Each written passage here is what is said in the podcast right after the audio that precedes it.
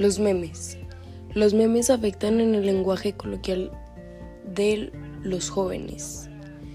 Pues en este estudio participaron 10 estudiantes del último año de la carrera de psicología de la UNAM. Con base en una metodología cualitativa, pues empleó la observación participante, la observación digital en Facebook y la entrevista en profundidad, ya que los sentidos que a través de ellos se juegan, permite los memes, permiten tener un mayor aprendizaje y emprendimiento sobre los estudiantes, las maneras en que se viven y significa el aprendizaje y en su formación personal. Con esto concluyo que las experiencias de estos jóvenes están ampliamente sostenidas por el uso y la difusión de memes a través de los cuales se identifican a sí mismos como psicólogos en formación y como pues jóvenes participantes de distintos contextos, los cuales vinculan a través de los artefactos culturales o el ámbito en el que ellos mismos están viviendo. En mi segundo argumento, aquí sale un autor que se llama Huerta,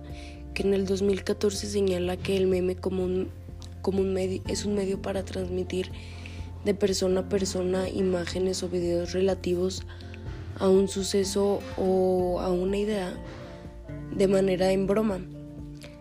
Este autor menciona la importancia de estudiar los memes desde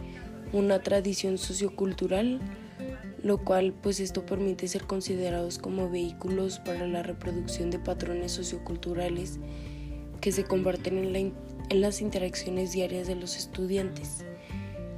y con quién lo comparten. La razón de que pues estos universitarios participen activamente en el uso y la reproducción de memes mediante los cuales significan y comparten vivencias de su condición, condición como jóvenes y pues psicólogos en formación, pues los memes les permiten a ellos ver quejas sobre los avatares del día a día, las noticias, cuál es la broma del día, incluyendo pues los relativos a su formación personal. Y por estas razones, compartirlos con otros, con otras personas, otra gente,